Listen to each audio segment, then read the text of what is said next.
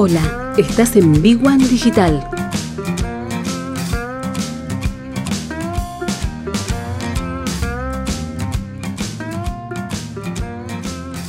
Néstor, qué placer saludarte, ¿cómo estás?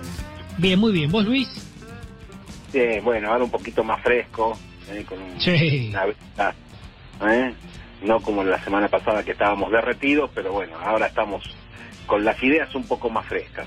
Sí, sí, sí, sí, te- sí. Y te quería traer hoy, bueno, que hay mucha gente que está reflexionando, pensando qué hacer en este año y, y cómo encarar, digamos, las diversas estrategias.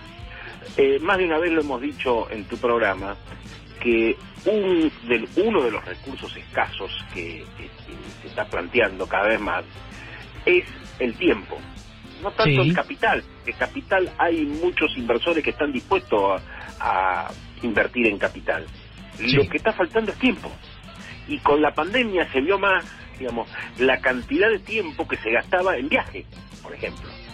Sí. En donde muchos ahora, bueno, le han tomado el gustito al home office porque no viajan y, bueno, prenden su computadora a las 8 de la mañana y ya están trabajando. Sí, totalmente. cual, eh, no es totalmente reemplazable, es decir, no vamos a estar en un mundo totalmente virtual porque va a ser un, un- justamente un buen mix, ¿no es cierto? Lo virtual con Sí. lo presencial. Pero uno de los objetivos que yo quiero que le- los emprendedores deben empezar a, a- a mejorar y replantearse es el tema del tiempo. ¿sí? Decir, cómo ser, cómo optimizar tu tiempo. Sí. Y una de las formas es aprender a decir que no. Es decir, Uh, qué tema es. eh, eh, bueno, hay un viejo dicho, dice, eh, no hay mejor reunión que la que no se hace. Sí, exactamente, sí. Sí, sí, sí, sí. Entonces, para hacer reuniones, bueno, hay que tener en claro qué es lo que vas a tratar, es decir, lo que nosotros llamamos un orden del día. ¿sí? Sí. ¿Qué temática vas a tardar? Vas a tratar. Y, y esto tiene que tener un correlato con el objetivo que vos te vas a plantear. Porque si vos te decís a muchas reuniones que sí, realmente te vas a terminar, que es lo que pasó a muchos eh, ejecutivos, que tenían tantas reuniones por Zoom, que terminó el Zoom agotándolos. Ya Sí, no, sí. fue un momento que no querías tener más ningún Zoom de nada. ¿no? Sí, exacto, sí, sí, sí, sí. y, y menos aún congresos, convenciones y todo esto que era todo por Zoom, que justamente el, el ámbito del congreso era desconectarte.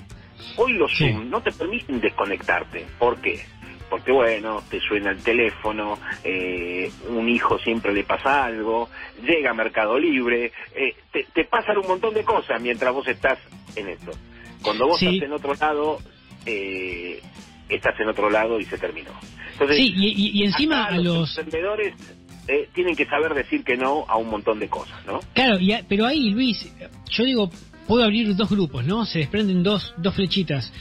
El emprendedor solitario es el que le debe costar decir más, es más difícil decir que no, porque quiere hacer todo, está solo y quiere abarcar todo. Y ahí es donde hace agua. Pero el que tiene un socio o un equipito de trabajo, al menos tiene con quien delegar, quien le diga, no, mira, esto no, pará.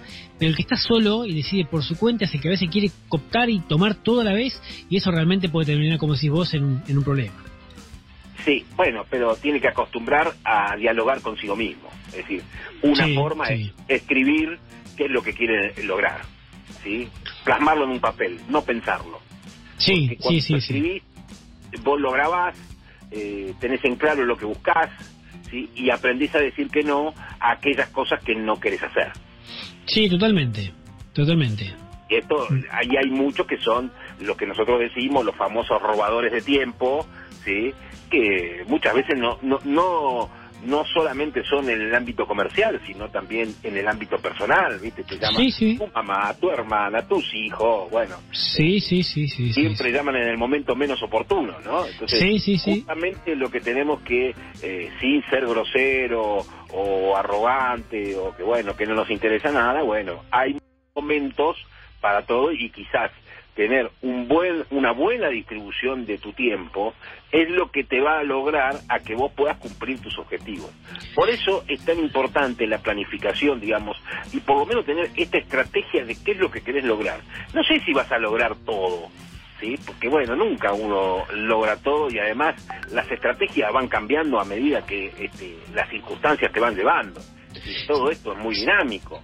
Sí, pero, pero lo que sí es verdad, porque eh, vos cuántas veces has narrado, no sé, todas las facetas que tiene un emprendedor, digamos en este caso un emprendedor solo, ¿no? Solitario o, o con un empleado, pero un emprendedor.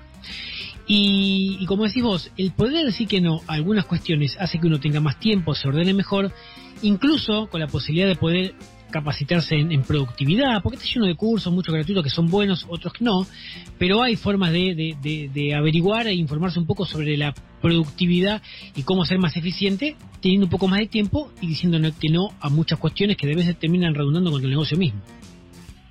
Y bueno, pero lo que pasa es que si vos no aprendes a guardar tu tiempo, eh, la sociedad se va a ocupar de robártelo. ¿eh? Sí, totalmente.